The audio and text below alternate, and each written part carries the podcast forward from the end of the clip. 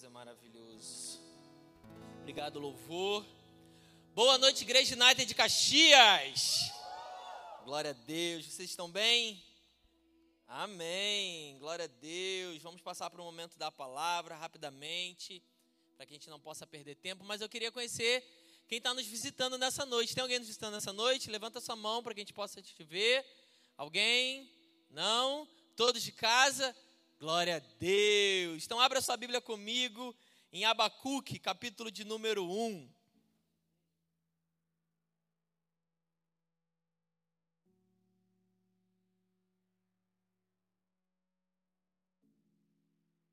Abacuque, capítulo de número 1. Hoje nós vamos falar sobre fortalecendo a minha fé. Glória a Deus. Abacuque, capítulo de número 1, a partir do verso de número 2, diz assim: Até quando, Senhor, clamarei por socorro sem que tu ouças? Até quando gritarei a ti violência sem que tragas salvação? Porque me fazes ver a injustiça e contemplar a maldade.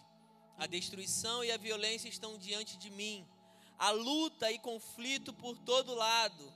Por isso a lei se enfraquece aí a justiça nunca prevalece. Os ímpios prejudicam os justos e assim a justiça é pervertida. Feche seus olhos. Senhor, muito obrigado por essa noite. Pai, nós entregamos esse tempo nas tuas mãos e abrimos os nossos corações para receber da tua palavra. Senhor, me coloco nesse momento como um instrumento nas tuas mãos. Usa-me conforme tu queres que eu diminua para que o teu nome seja engrandecido abrimos os nossos corações, Senhor, abrimos os nossos ouvidos, abrimos os nossos lábios, abrimos os nossos olhos para receber aquilo que o Senhor deseja ministrar aos nossos corações. Essa é a nossa oração em nome de Jesus. Amém. Glória a Deus. Aqui nesse contexto desse, dessa passagem específica, caso você não saiba, o profeta Abacuque ele está então questionando ao Senhor sobre a situação em que o reino de Judá se encontrava.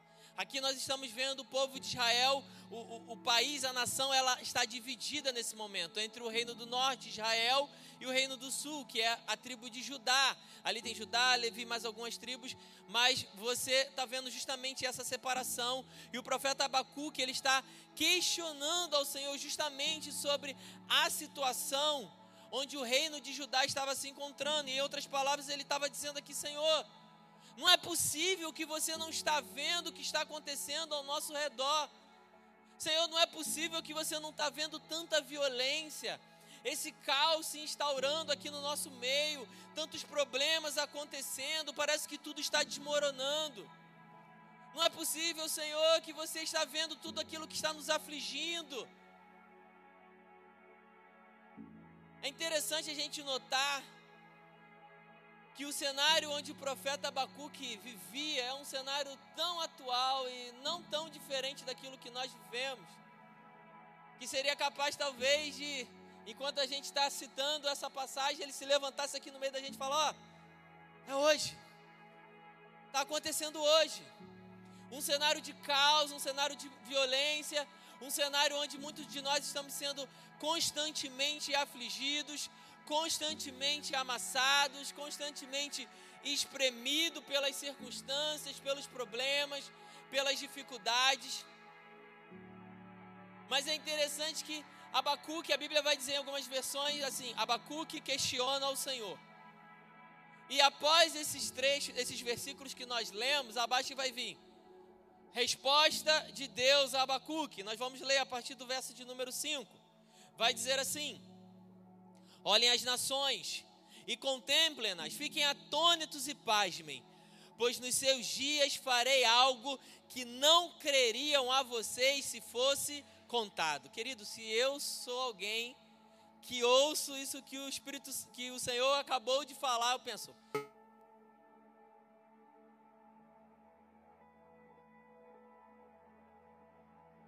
Fez um barulhinho igual aquele do Mário, né? Glória a Deus, chegou a minha hora. O Senhor vai fazer algo por mim que jamais aconteceu antes. Glória a Deus. Aí ele fala: Estou trazendo os babilônios.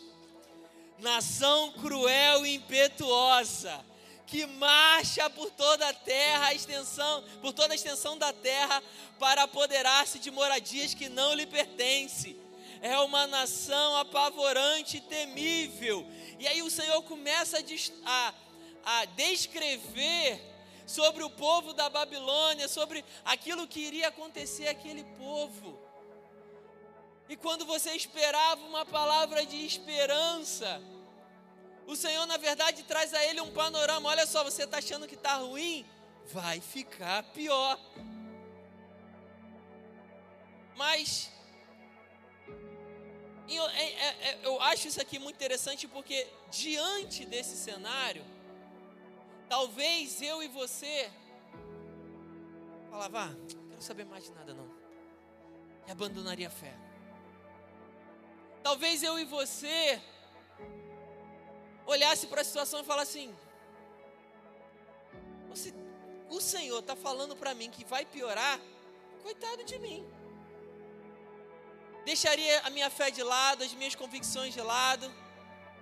Talvez me entregasse às minhas dificuldades e aos pecados. Mas não foi aquilo que Abacuque fez. Abacuque continuou firme nas suas convicções no versículo 12 ao 17, que eu não vou ler agora para a gente poder ganhar tempo, você vai ver que Abacuque ele continua diante da presença do Senhor, e ele continua, ele vai mais fundo no seu clamor a Ele, e ele começa a trazer a memória sobre o poder de Deus. E, Senhor, olha quem tu és, parafraseando, olha quem tu és, olha o tamanho do seu poder. E após esse momento, algo muito interessante acontece. Abacuque, após se aprofundar no clamor, a Bíblia diz que ele se levanta, sai do seu lugar e vai lá para a torre de vigia. Vai lá para um lugar de sentinela.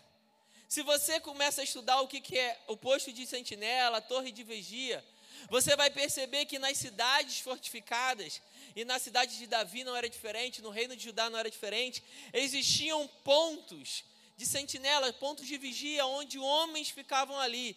E daquela posição ele conseguia ver muito além da visão do que todo outro povo conseguia ver. Abacuque conhecia tanto o Senhor. Abacuque tinha um relacionamento tão profundo que na verdade Abacuque não estava se perguntando se Deus iria respondê-lo ou não. Abacuque lançou as suas aflições na presença do Senhor, depois se posicionou para esperar a resposta.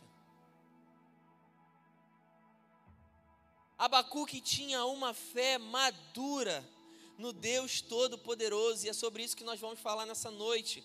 O primeiro ensino que eu queria deixar para você nessa noite é: relacionamento ele produz confiança. Relacionamento fortalece a nossa fé. Querido, o conhecimento de quem Deus é é o ponto de partida para uma fé forte. Todo mundo aqui tem fé.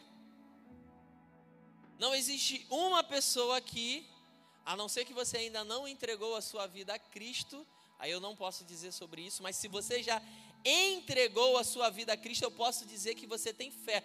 Por quê? Porque Romanos capítulo 10, versículo 9 vai dizer que se você crer no coração e confessar com a sua boca, você será salvo. A salvação, ela vem mediante a fé. Ela não vem por obras, ela vem pela fé. Então, de um ponto partido, de partida, por menor que seja, você tem fé. Mas nós não estamos aqui dizendo como você faz para adquirir fé, mas nós estamos dizendo aqui como você faz para fortalecer a sua fé, como tornar ela ainda mais forte. Um dos, um dos pontos onde nós conseguimos tornar a nossa fé ainda mais forte é através do relacionamento com o Senhor. Quanto mais eu o conheço, mais certeza e convicção eu tenho de quem Ele é, mais confiança no meu coração é gerada, mais a minha fé é aumentada. Quando eu começo a ouvir falar sobre quem Deus é, do que Ele é capaz de fazer, da sua força e do seu poder, ah, querido, eu não vou conseguir ficar inerte.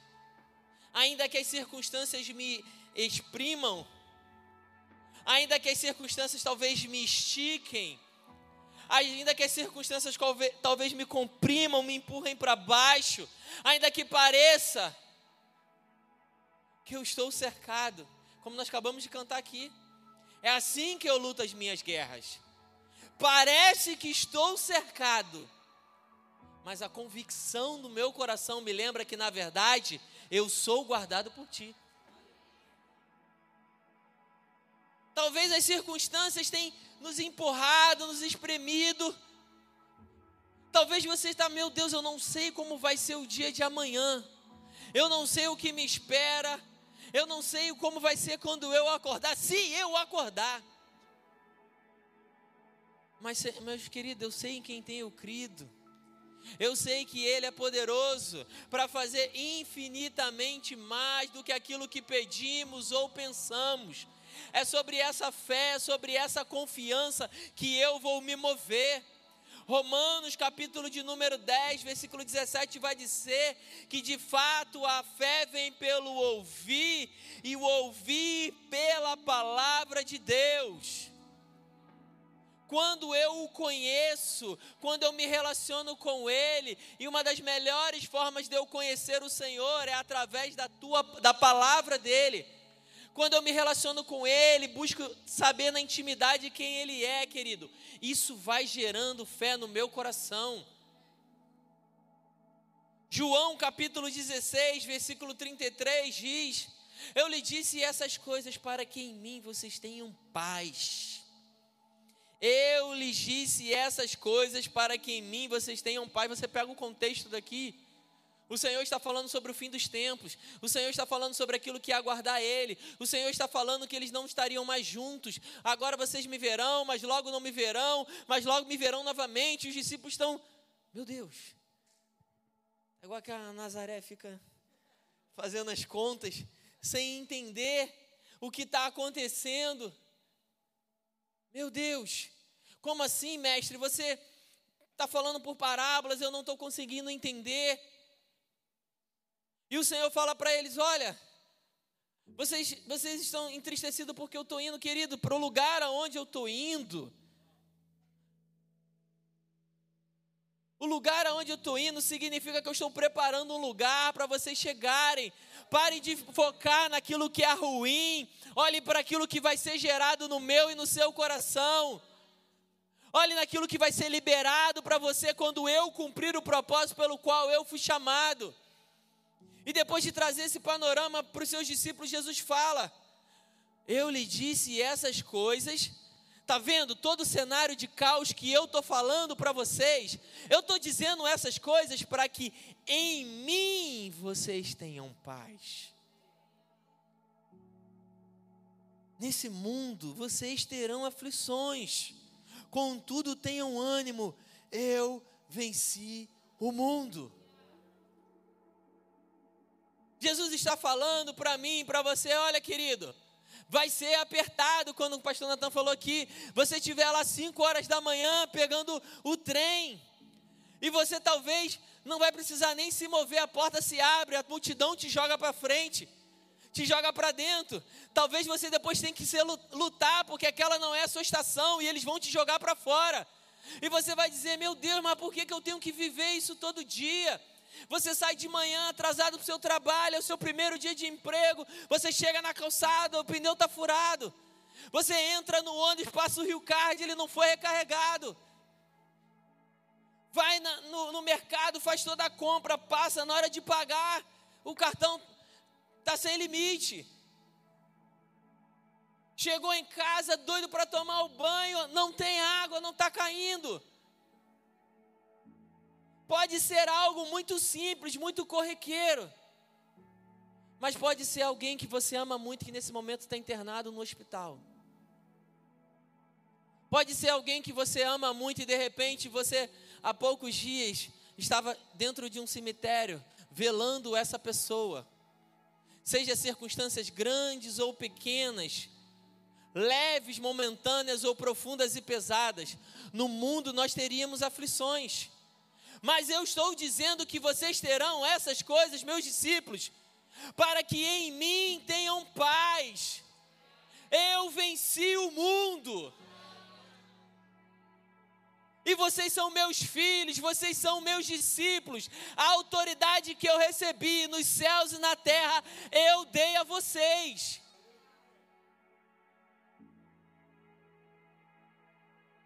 Apenas crer que Deus existe não me faz ter uma fé forte. Uma fé forte é uma fé que escolhe crer em todas as circunstâncias. Tá legal, eu estou crendo. Tá ruim, eu estou crendo. Tá leve, eu estou crendo. Tá pesado, eu estou crendo. Tô com dor, eu estou crendo. Tô sem dor, eu estou crendo. Tem fartura, eu estou crendo. Tem escassez, eu estou crendo. Eu não sou movido pelo que eu vejo. Eu não sou movido pelo que eu tenho. Eu sou movido pela minha fé.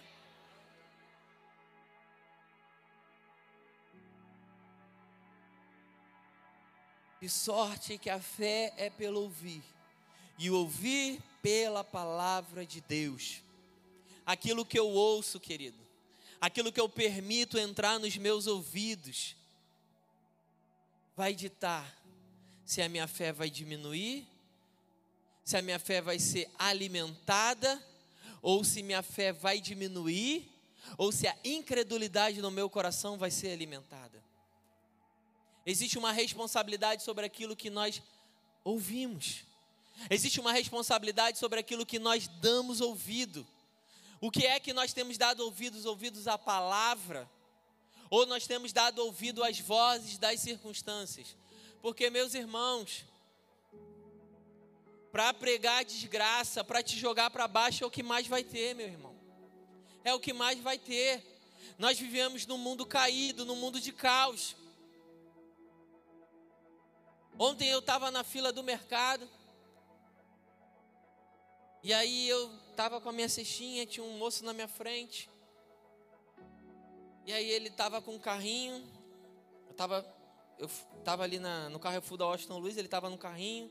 Aí ele falou assim: Não, vou só pagar o meu. Vou, deixa esse carrinho aqui, não tira não, que eu vou só pagar o cartão e com esse carrinho eu vou entrar para fazer compra. Bota sua cestinha aqui para você não ficar carregando.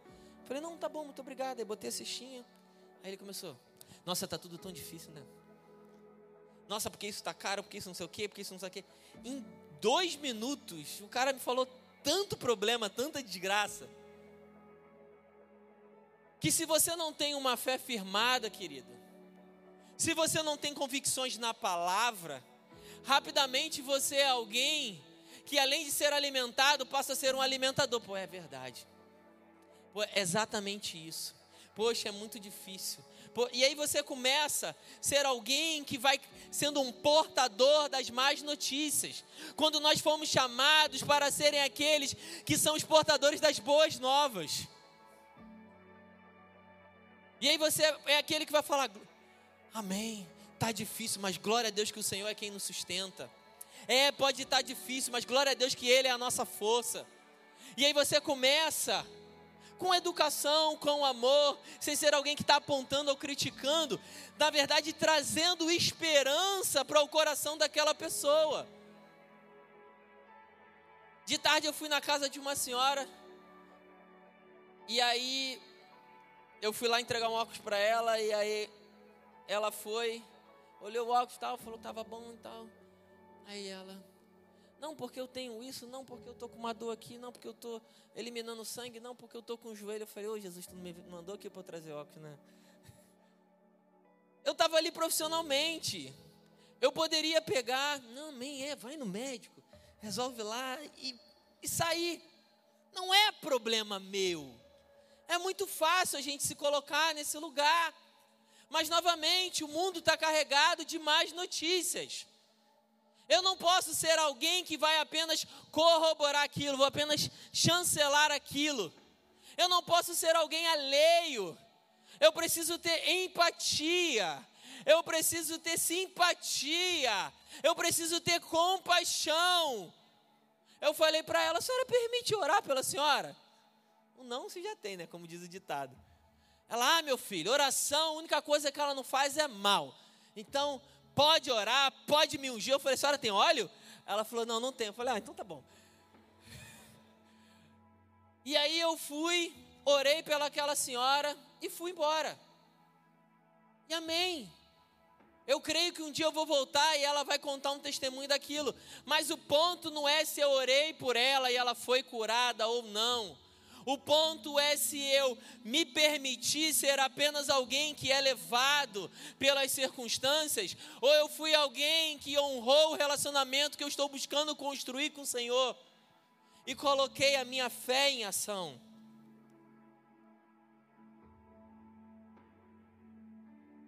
Se aquilo que eu ouço tem o poder, aquilo que eu ouço tem o poder de aumentar ou diminuir a minha fé. Se eu ouço a palavra, minha fé irá crescer, como eu já disse. Se o que eu ouço é medo, dúvida, incertezas, coisas contrárias à palavra de Deus, com certeza a incredulidade irá crescer no meu coração. 2 Coríntios capítulo 10, versículo do 4 ao 5 diz assim: As armas com as quais lutamos não são humanas, ao contrário, são poderosas em Deus para destruir fortalezas destruímos argumentos e toda pretensão que se levanta contra o conhecimento de Deus e levamos cativo todo pensamento para torná-lo obediente a Cristo. Qual é a arma que nós estamos lutando? Nós estamos lutando com a nossa fé. Nós estamos lutando com a palavra de Deus. Nós estamos lutando com o escudo da fé aquele que é usado para apagar os dados inflamados do maligno. Nós estamos lutando com a espada do Espírito, que é a palavra de Deus. Querido, se essa é a nossa arma, nós destruímos argumentos e toda a pretensão que se levanta contra o conhecimento de Deus. E eu amo essa passagem aqui, em uma outra versão eu li na NVI, na revista e atualizada, vai dizer assim: porque as armas da nossa milícia não são carnais, mas sim poderosas em Deus, para destruir fortalezas, anulando sofismas. E sofisma significa argumento ou raciocínio concebido com o objetivo de produzir a ilusão da verdade. Que, embora simule um acordo com as regras da lógica, apresenta na realidade uma estrutura interna inconsistente, incorreta e enganosa. Falácias. E você aprendeu com o pastor Alex dois domingos atrás, quando ele falou sobre falácias. Que falácia é aquilo que tem cara de verdade, cheiro de verdade, mas é mentira. E é assim que o mundo prega. Ele pega algo ruim e vai lá e, e lanterna aquele algo ruim ele maqueia aquele algo ruim, e aquilo parece bom, tem cara de crente, tem cheiro de crente, parece um evangelho, mas leva à perdição. Mas a palavra de Deus, as armas da nossa guerra são poderosas para destruir vãs filosofias, para destruir sofismas, para destruir mentiras.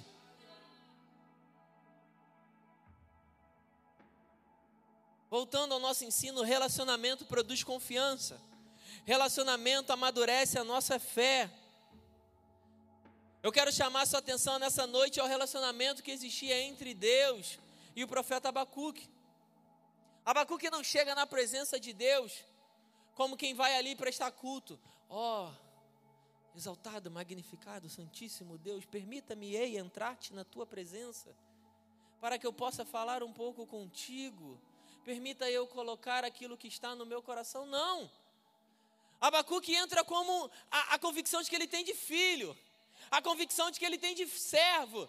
E ele entra, pai, você não está vendo o que está acontecendo. Você não está vendo o que está nos assolando, o cenário é ruim. O que é que você vai fazer em nosso favor? Abacuque escancara a porta. Abacuque se sentia livre na presença de Deus para abrir o seu coração, porque o relacionamento que ele construiu com o Senhor tirou todo sofisma, tirou toda falsa religiosidade que nos coloca cada vez mais distante do Senhor, como Ele é o Deus todo supremo e poderoso. Precisamos curvar-nos diante dele. Sim, é verdade, mas isso jamais deveria nos afastar da presença dele. Porque a partir do momento que nós colocamos uma distância, uma barreira, para poder acessar a presença de Deus, sabe o que nós estamos fazendo? Nós estamos costurando novamente o véu do templo que foi rasgado. A Bíblia vai dizer que quando Cristo se entrega na cruz do Calvário, o véu do templo, que significava a separação entre, do acesso entre Deus e os homens, foi rasgado de cima para baixo. E muitas das vezes nós de baixo para cima, com sofismas, com mentiras, com religiosidade, começamos a colocar barreira, começamos a construir, a costurar e colocar separação.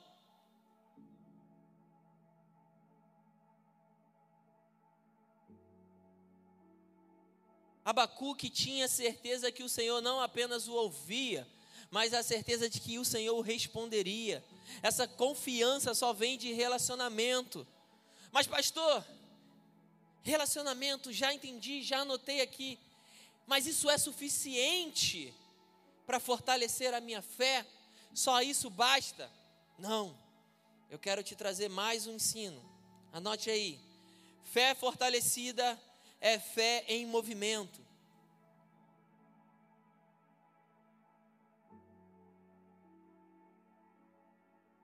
Não basta apenas nós termos relacionamento, querido. Nós precisamos colocar a nossa fé em movimento.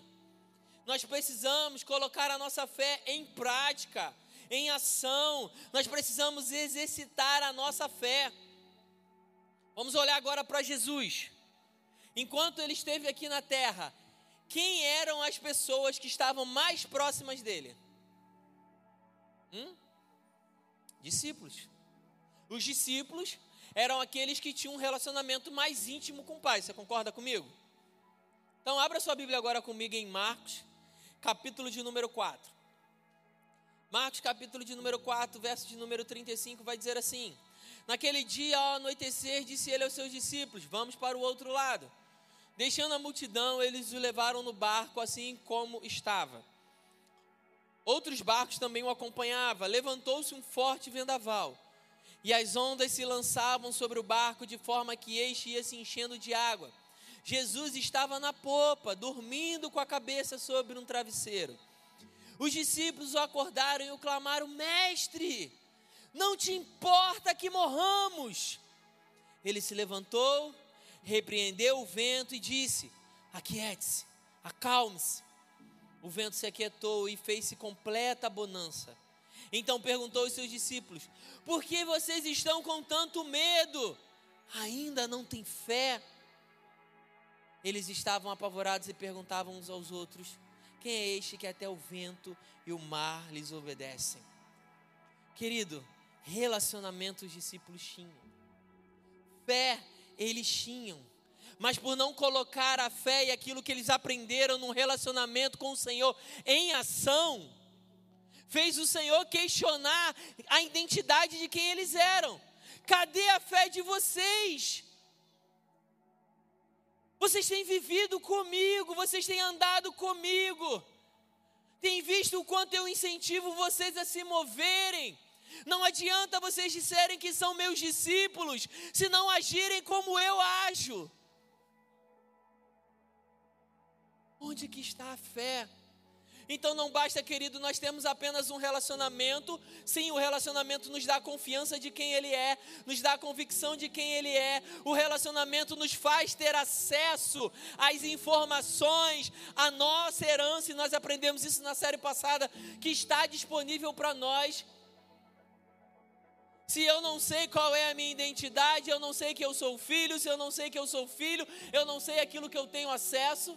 Então o relacionamento ele, ele faz essa ponte, mas não adianta eu ter um cetro de príncipe, um, um trono de príncipe, um papel lá dizendo que eu sou o príncipe e não me mover como príncipe.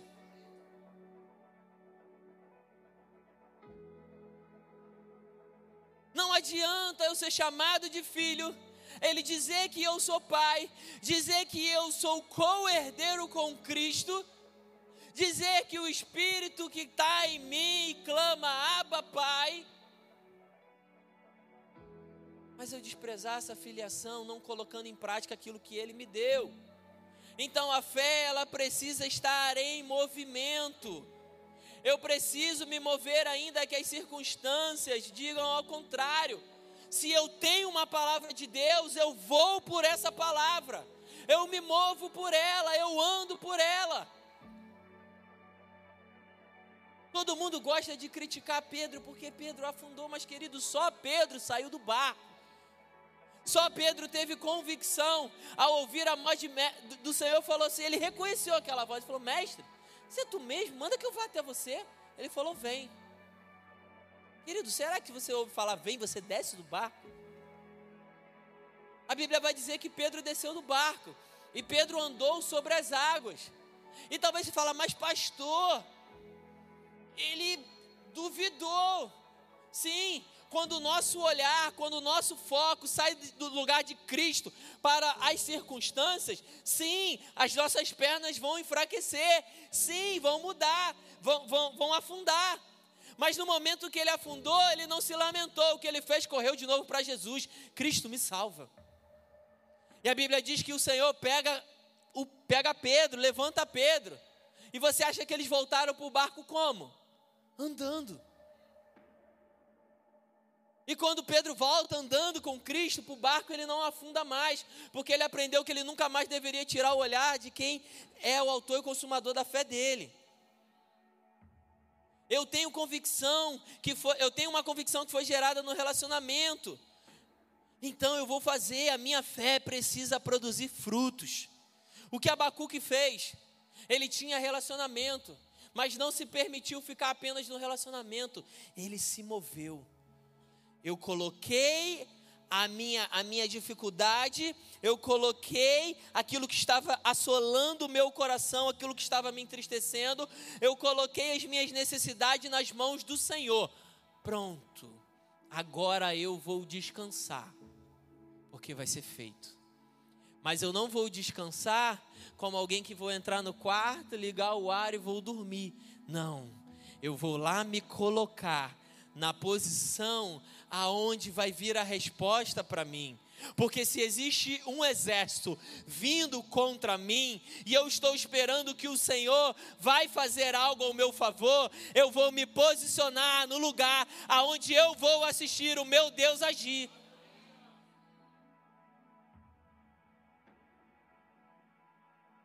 Muitas das vezes, queridos, nós pedimos algo ao Senhor algo que a minha mão não alcança, algo que o meu conhecimento não alcança, algo que a minha influência não alcança, algo que literalmente só Ele pode fazer. Mas porque só Ele pode fazer, não significa que eu não, precisa, não preciso me posicionar. Eu amo a passagem onde Eliseu chega até a viúva.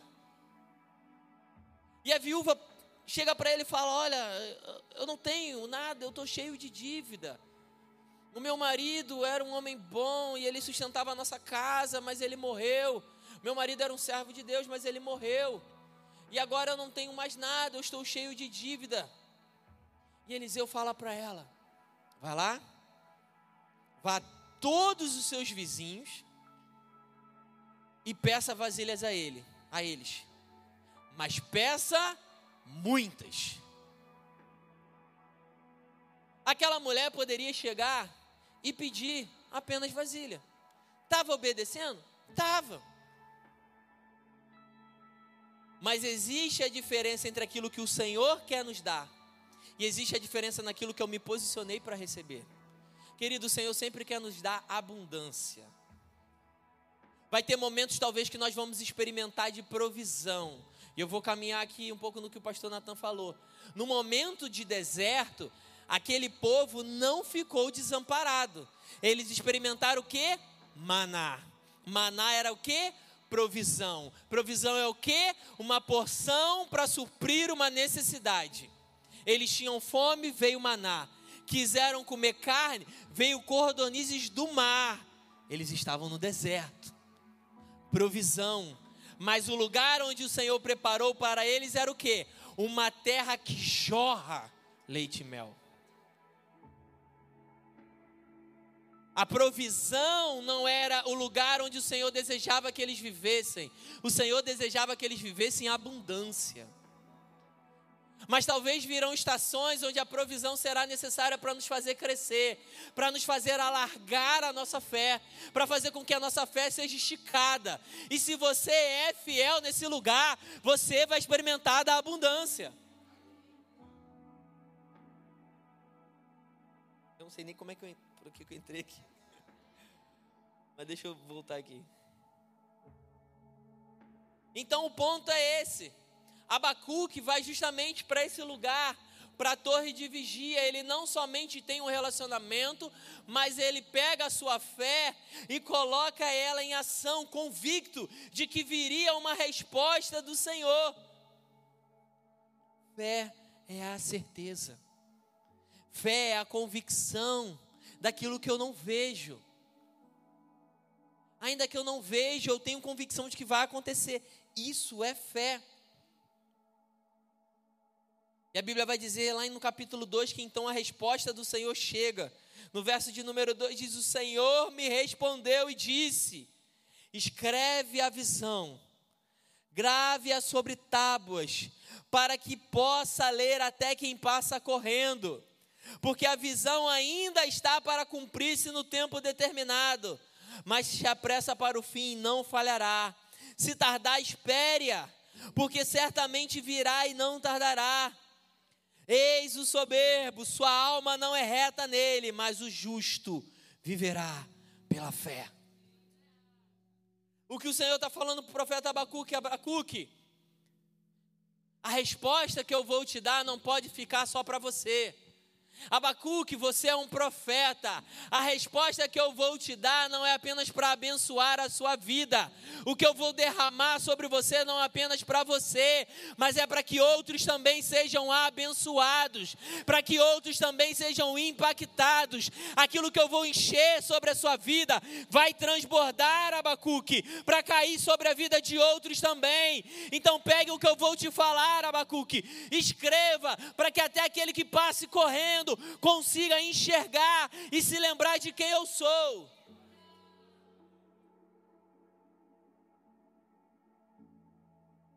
Escreve o que eu estou te dando, Abacuque.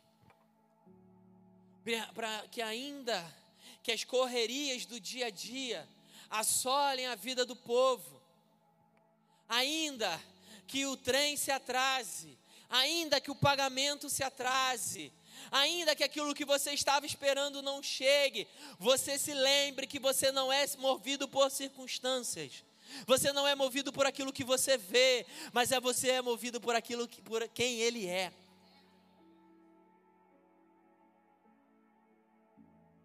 Não importa o que acontecer, não importa se doenças vão aparecer, não importa se o cenário fica cada vez mais caos, não importa se o medo fica cada vez mais forte.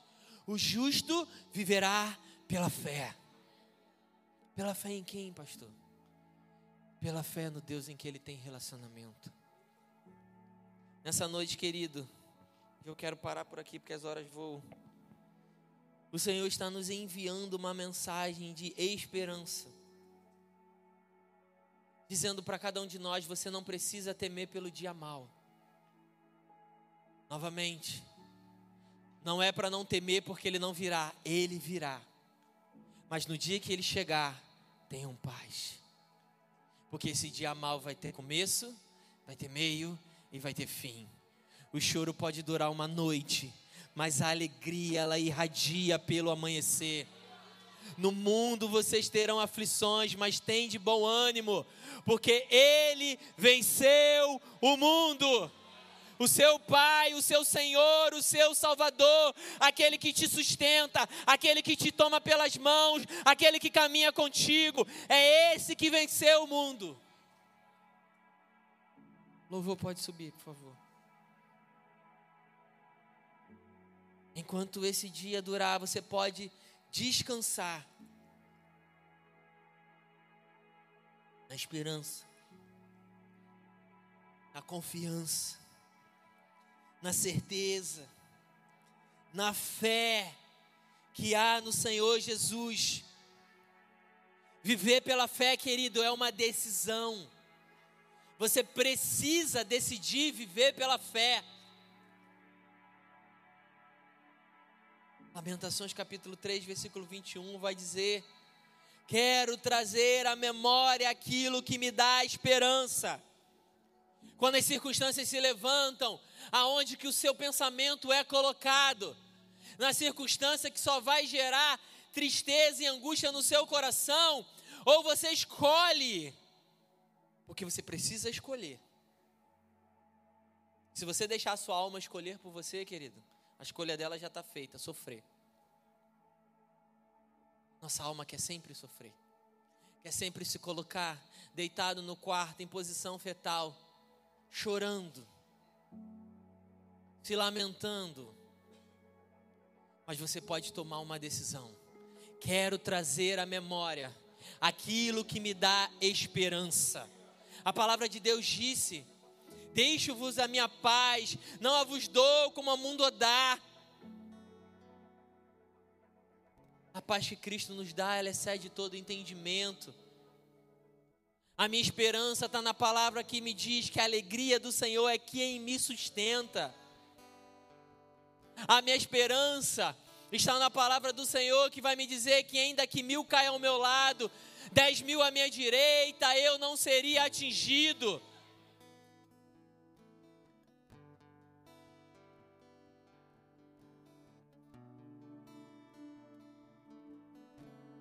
A minha esperança é proclamada por Abacuque lá no capítulo 3, que vai dizer que ainda que a figueira não floresça, ainda que não haja fruto na vide, os currais não tenham mais pasto, não tenham mais gado, ainda que eu olhe ao meu redor e o cenário é de total deserto, ainda que pareçam que as águas estão secando, ainda que pareça que não existe mais esperança para mim, ainda que as circunstâncias me comprimam, ainda que pareça que a minha vida é toda de caos, ainda que pareça que eu não vou conseguir amanhecer, todavia eu me alegrarei no Senhor e exultarei o Deus da minha salvação. Fique de pé comigo.